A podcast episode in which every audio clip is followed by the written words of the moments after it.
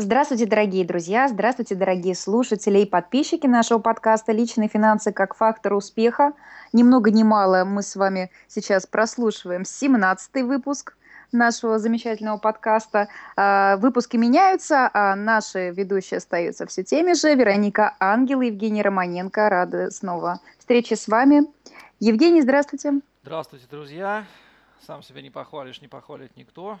Точно ваши любимые, надеюсь, ведущие, сумевшие такими стать снова с вами. Говорим мы сегодня о чем? Мы говорим о сладком таком слове, как богатство, о накоплении богатства. Слово богатство, да. Сколько же оно имеет значений и самых разных оттенков и коннотаций. Кто только не воспевал и не критиковал его в человеческой истории. Что же мы будем раскрывать конкретно относительно богатства, Вероника? Давайте поговорим о восприятии образа богатого человека. А, так часто из средств массовой информации мы слышим э, некоторые негативные очертания этого образа, и напротив этого мы видим, как э, воспевается бедность. Придается некий оттенок благородства, да? Да, да, да На самом деле совершенно правильно начинать обсуждение этой темы с говорил мой школьный учитель физики, с того, чтобы дать определение. У каждого человека, думаю, не окажусь неправ, свое собственное определение богатства, и э, не только финансами оно исчерпывается. Мы прекрасно знаем, что когда у человека с э, финансами не так хорошо, как хотелось бы, он уходит в область рассуждения о том, что не в этом счастье, счастье не в деньгах, а в их количестве. Вообще, на мой взгляд, богатство такая категория, которая, во-первых, размыта, она четко не определена, да, если мы там не только ее в деньгах. И к ней отношение диаметрально противоположное. Причем вся история человечества это отношение четко делит на две составляющие. Одно одновременно и вожделеется, и воспевается, и люди к нему стремятся, по крайней мере, подсознательно, тайно, в душе. В то же время никто, наверное, в истории человечества не удосужился такого количества тумаков, палок, синяков и порицаний, как человек богатый. Точно вспомнить фразу, неправильно, правда, переведенную, но про то, что скорее верблюд, точнее канат, там была ошибка с переводом, пролезет через игольное ушко, чем богатый войдет в рай. Когда, в общем-то, большинство людей были бедные настолько, что мы даже с вами представить этого не можем. Вряд ли найдется тот человек, за исключением может быть, людей, ну, отрешенных от материального мира, да, которые mm. сказали бы, нет, мы не хотим жить в достатке, мы вот хотим быть нищим. Я, например, таких не знаю. Я большинство знаю тех, кто говорят, что жить надо посредством. Ну, вообще фраза правильная, жить надо действительно посредством. А, она, кстати, совершенно не противоречит тому, чтобы этих средств было больше, может быть больше и на большие потребности. То есть ну, это обычно это умалчивается. Да, не, не взаимоисключающая вещь. Поэтому надо начинать с определения богатства. Есть четкое определение, о котором мы поговорим чуть дальше. Вот что, например, для вас, Вероника, лично означает э, термин богатство? Материальное это или материальное духовное, или больше духовное? Как вот вы лично к нему относитесь? Хм.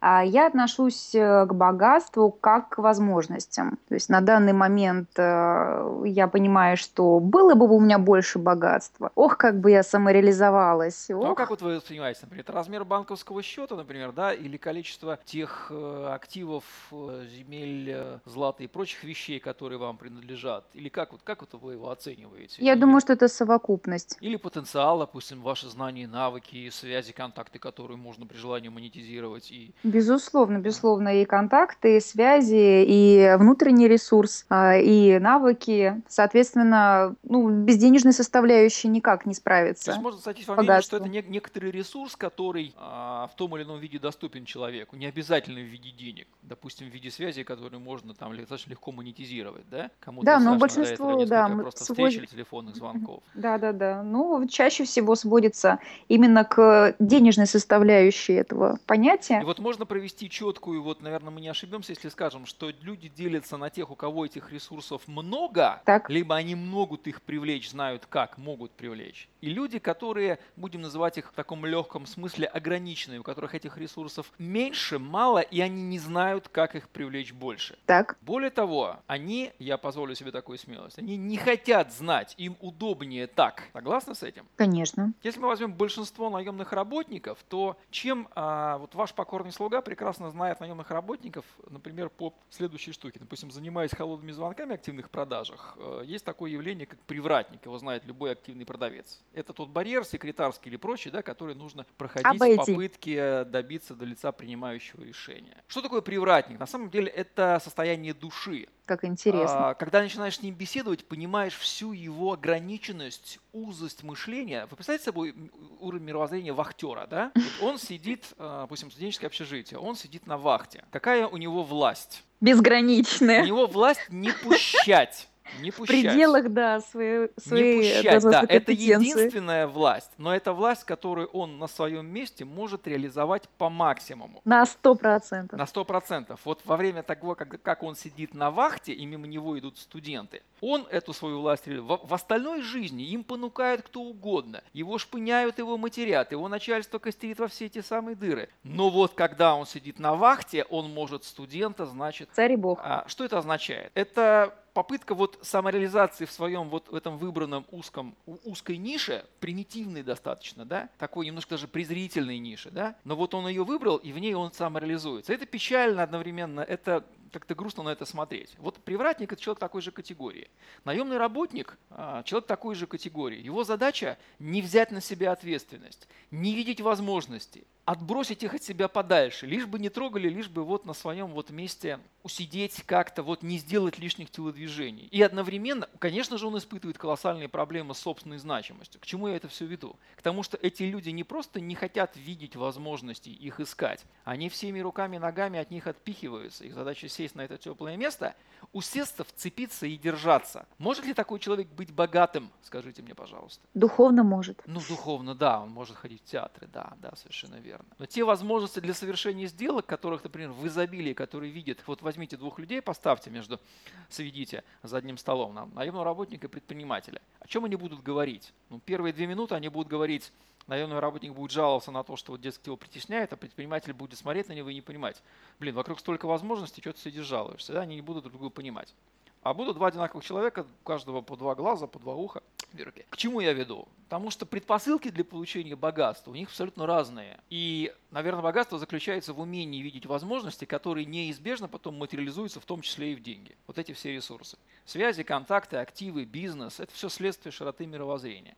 Поэтому я критиковал и буду критиковать мировоззрение наемных работников. Да простят меня наши слушатели из их числа. Но, может быть, хоть так это как-то проникнет в них. Э, Все-таки это подкаст наш с вами. Мы имеем право высказывать ту точку зрения, которую считаем нужными. Если наемным работникам не нравится, пусть заводят свой подкаст и хвалят, и критикуют нас. И хватит, хвалят свое состояние души. С удовольствием с ними по устроим подкаст батл, да?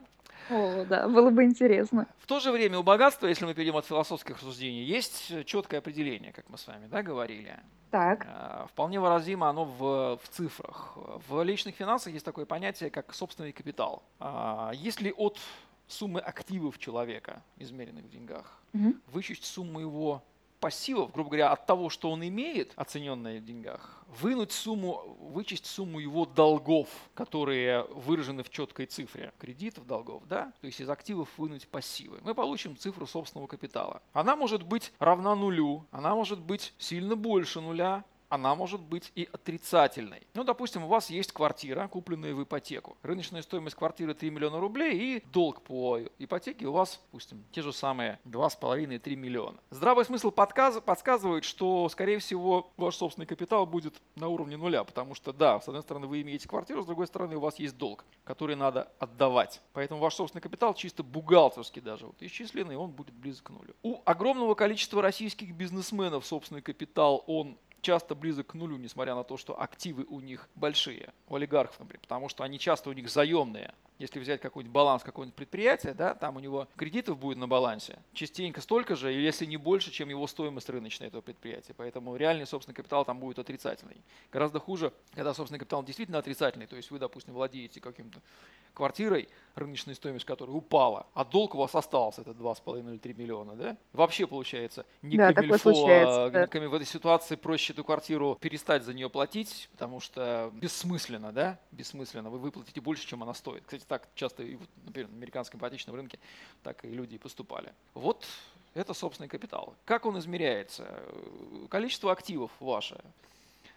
Для этого нужно вести финансовый отчет и понимать, какими активами владеете. Сюда можно впихнуть и депозиты, и ваши доли в бизнесах, и любые активы, которыми вы владеете, создали, либо создаете. Они все могут быть оценены, и ваши пассивы известны, то есть чисто вот математически можно эту цифру собственного капитала посчитать. Вот на нее... При, да, при этом э, заработок э, наемных работников не считается активом. Нет, э, наемные работники вообще выпадают из категории, они в принципе не могут быть здесь упоминаемы, потому что до активов им как до Луны пешком в данном случае. Они даже на пути к созданию активов-то не стоят. Они являются ресурсами, рабочими, используемыми, буду вам как экономист говорить, они являются ресурсами, нанятыми собственником других активов, предпринимателем, для извлечения прибыли из своего актива, для максимизации его стоимости, потому что они работают на него в данном случае, получая за это заработную плату. А, в этом смысле они являются каким-то вот, ну, ресурсом, там, не хочу употреблять слово расходный материал, но это близко к этому. Они работают на предприятии. Вот предприниматель, который нанимает наемных работников, да, он этим активом владеет, он максимизирует стоимость. То есть, если вы работаете на компанию какую-то, то владельцы компании в колонке их активов эти активы записаны. У наемного работника нет.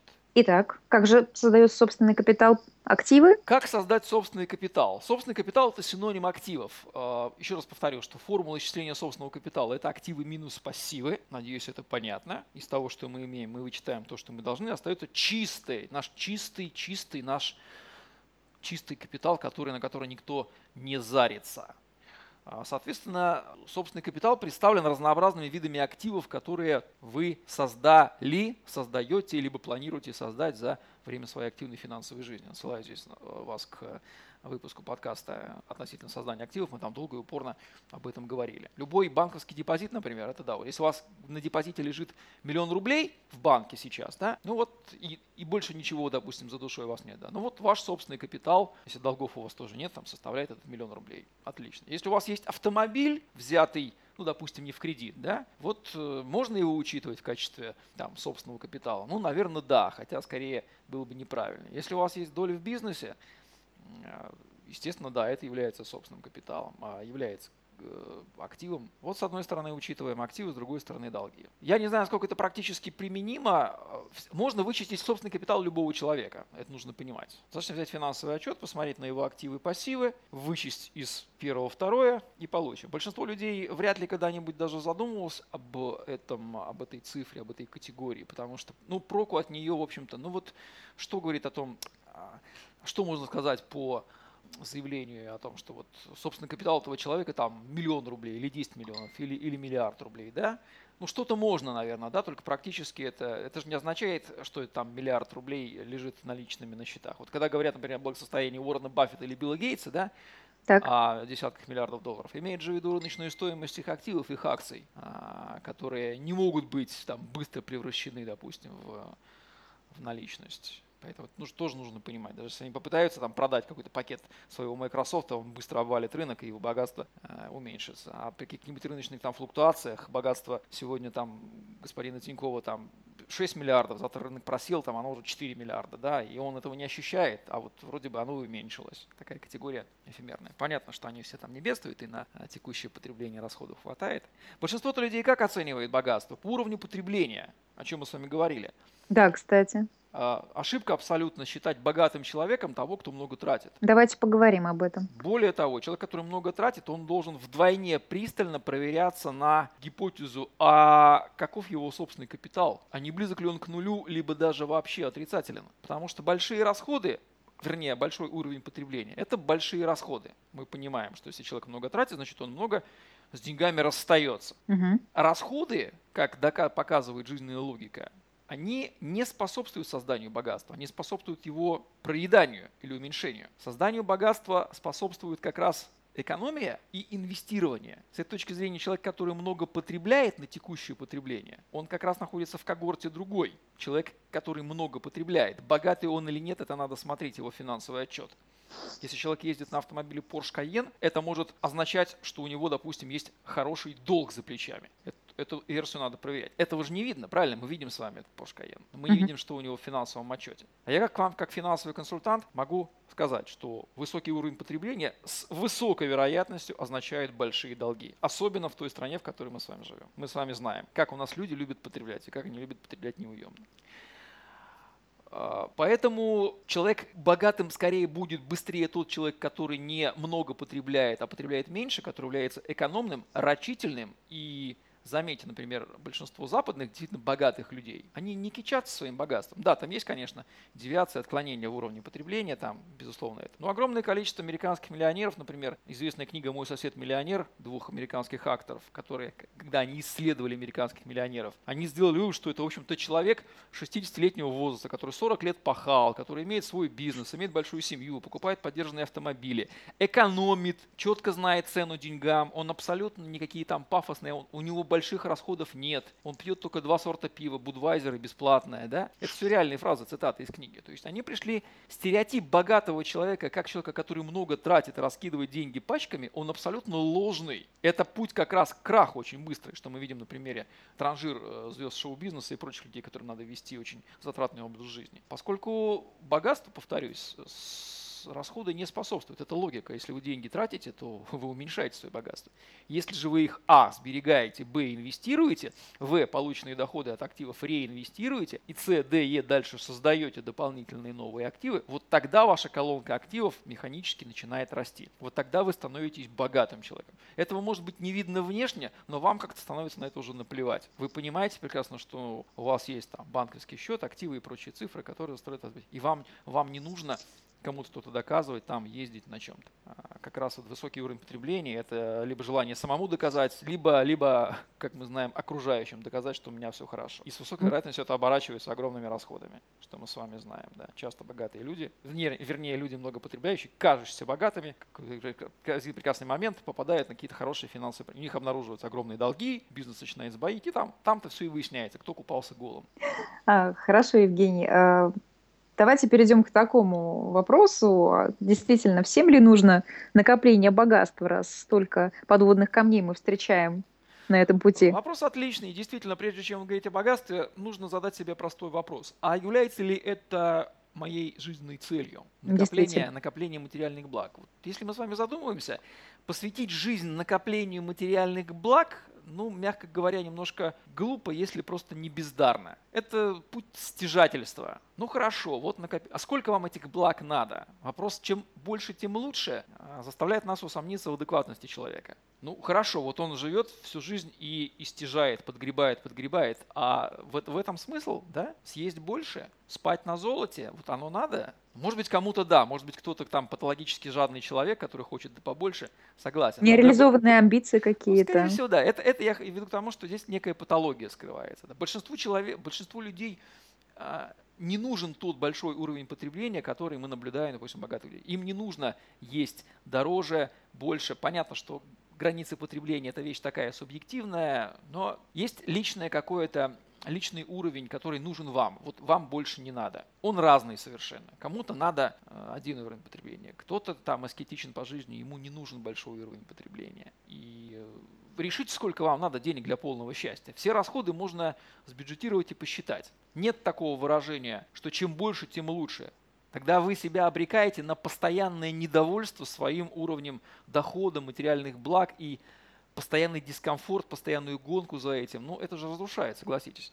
Вы будете внешне благополучно выглядеть, но вы будете чувствовать себя совершенно несчастным человеком. Потому что, потому что у другого есть больше. Всегда найдется на земном шаре человек, у которого есть больше. Всегда найдется. Так что получается, вы всю жизнь себя обрекаете на несчастье? В конце концов, утверждение о том, что богатство не только заключается в материальном благосостоянии, оно заключается и в семье, и в навыках, и в связях, и в контактах, которые вам позволят, скажем так, как минимум с голоду не умереть, как максимум получить нужное количество вам дохода ежемесячно необходимого для обеспечения ваших ежемесячных расходов. Вот если вы решаете задачу обеспечения ваших доходов, которые сопоставимы с вашими расходами, соблюдая правило, что расходы не являются больше доходов, а источник доходов в идеале от активов, да, все, вы решили себе задачу финансовой э, независимости или финансовой свободы. Она у вас решена.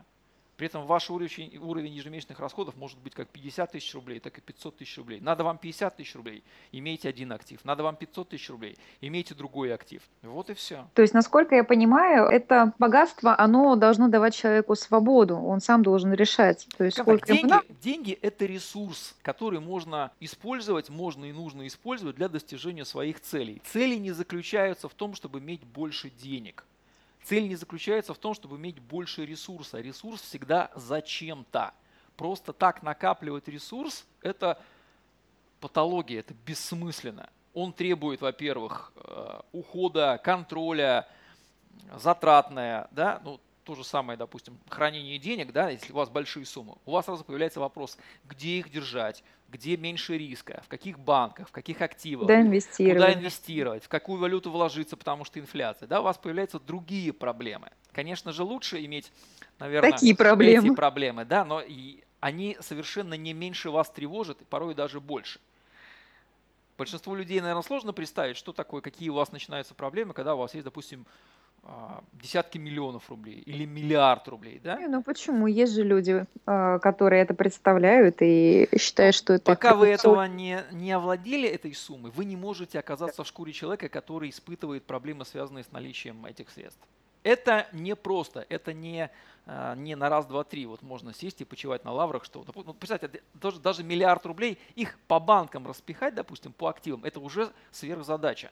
Потому что здесь начинают иметь значение вопросы, а не опасно ли положить тот или иной банк, а что там будет, а где банк кроется, а если не банк, то какие активы, а где эти активы взять, а не опасно ли, а что будет, если я там куплю дом в Лондоне, не упадет ли он в цене, а в какое золото, там какие другие активы. Сразу начинает такая круговерть вопросов. Это вопросы другого характера, да, их может быть приятно решать, но они, повторюсь, они не меньше времени у вас тратят. И беспокоят они человека не больше. То есть человек с большим, с богатством, он спокойно, в общем-то, не спит, наверное, как диаген в бочке. Вот. Где же золотая середина в итоге? Вот я склоняюсь к мысли, что здесь нет золотой середины, здесь все очень индивидуально. Решите, повторюсь, деньги это ресурс. Если у вас четкая цель, допустим, обеспечить себе пассивный доход, который покрывает ваши ежемесячные расходы в размере 100 тысяч рублей в месяц, которые вам достаточны для удовлетворения ваших потребностей, включая самое интересное – обеспечьте, создайте себе активы, которые этот пассивный доход обеспечат. Все, ваша задача решена. Вы тем самым просто взяли средства, актив, создали от него поток денег, ресурса, который обеспечивает ваши потребности. Да, этот актив, конечно, он будет требовать внимания, заботы, он э, учитываем, но это все уже там бухгалтерия. Вот это конкретная задача, она решается. Нужен вам миллион рублей, это задача второго уровня. А просто стяжательство, накопление богатства, просто хватануть, потому что есть, как, например, образовывались там состояния олигархов в 90-е годы, оно тоже оборачивается своими последствиями. Разные пути есть. Вот, допустим, Павел Дуров, да, он э, является ли он богатым человеком? Я думаю, большинство считает, что является. Ну, поскольку номинально он имеет долю ВКонтакте, которая оценивается, сейчас цифру не назову, ну, такую приличную сумму. Формально да. Вопрос, нужно ли ему это богатство? Он всегда позиционировал себя как человек, который не является там, стяжательным, понятно почему, да? То есть он им владеет просто потому, что вот номинально. Может быть, даже, кстати, сейчас и не владеет, я могу ошибаться. Его образ жизни, а, вернее, то, чем он владеет, его деятельность, она компенсирует ему издержки на его образ жизни. Более чем, допустим. Да? Тот же самый Telegram, например, который он, он, он по-моему, не, он бесплатный, по-моему, он не монетизируется никак. Вот, то есть человек четко знает свои цели в жизни, и э, все вещи, связанные с богатством, они как-то параллельно идут и не конфликтуют между собой. И он в этом плане он счастлив. Я так понимаю, что можно закруглиться и можно э, заключить, что, э, дорогие наши друзья, определитесь изначально, является ли богатство вашей истинной целью, для чего вы э, планируете его накапливать и двигаться в этом направлении – ну и потом, Евгений, что мы будем делать? Когда вы определили эти цели, категория богатства у вас просто разложится на несколько понятных категорий. Пассивный доход, например, да, деньги на счету, и вы поймете э, истинный смысл этой категории в отношении себя лично. И это очень важно. Это да. избавит вас от лишних беспокойств и четко даст вам посыл, что вам делать в этой жизни, куда идти и как конкретно эту категорию к своей жизни принять. Что для вас лично означает богатство? Может быть, большая семья – это действительно для вас богатство и гарантия э, благополучного существования до момента, пока вы не покинете этот мир. Это тоже, это тоже вполне, это заменяет вполне актив. Если вас будут кормить дети, почему нет? Почему нет? Инвестируйте в это богатство. Поэтому, дорогие друзья, уважаемые подписчики, богатство – это такая эфемерная и размытая категория, э, что ничего, кроме философских рассуждений, в которые, в общем-то, и превратился наш сегодняшний выпуск, мы вам здесь, наверное, предоставить не можем, в отличие от других э, вещей в личных финансах, где все абсолютно четко определено, есть четкие определения. Что такое пассивный доход, понятно, что такое доход, расходы, понятно, а вот что такое богатство, решите, пожалуйста, сами – Пусть это будет себя. вашим творчеством. Да, мы вам дали направление, Домашним в, котором, заданием. в котором рассуждать. И главное поймите, что на наемной работе, в шкуре наемного работника, вы точно можете забыть о понятии богатства и не рассуждать. Вот здесь оно вам недоступно по определению, потому что вы сами блокируете от себя видение возможностей. Вот так вот. Такой у нас такой финал. Богатство, успеха и процветания вам, дорогие это, наши богатство друзья. это личное дело каждого. И определение Верно. у каждого свое. Никто вам здесь не советчик. Даже Вашего мы. личного даже, богатства. Даже мы. Да. Подписывайтесь на наш подкаст. Ну что ж, друзья, до новых встреч. До новых встреч. Пока.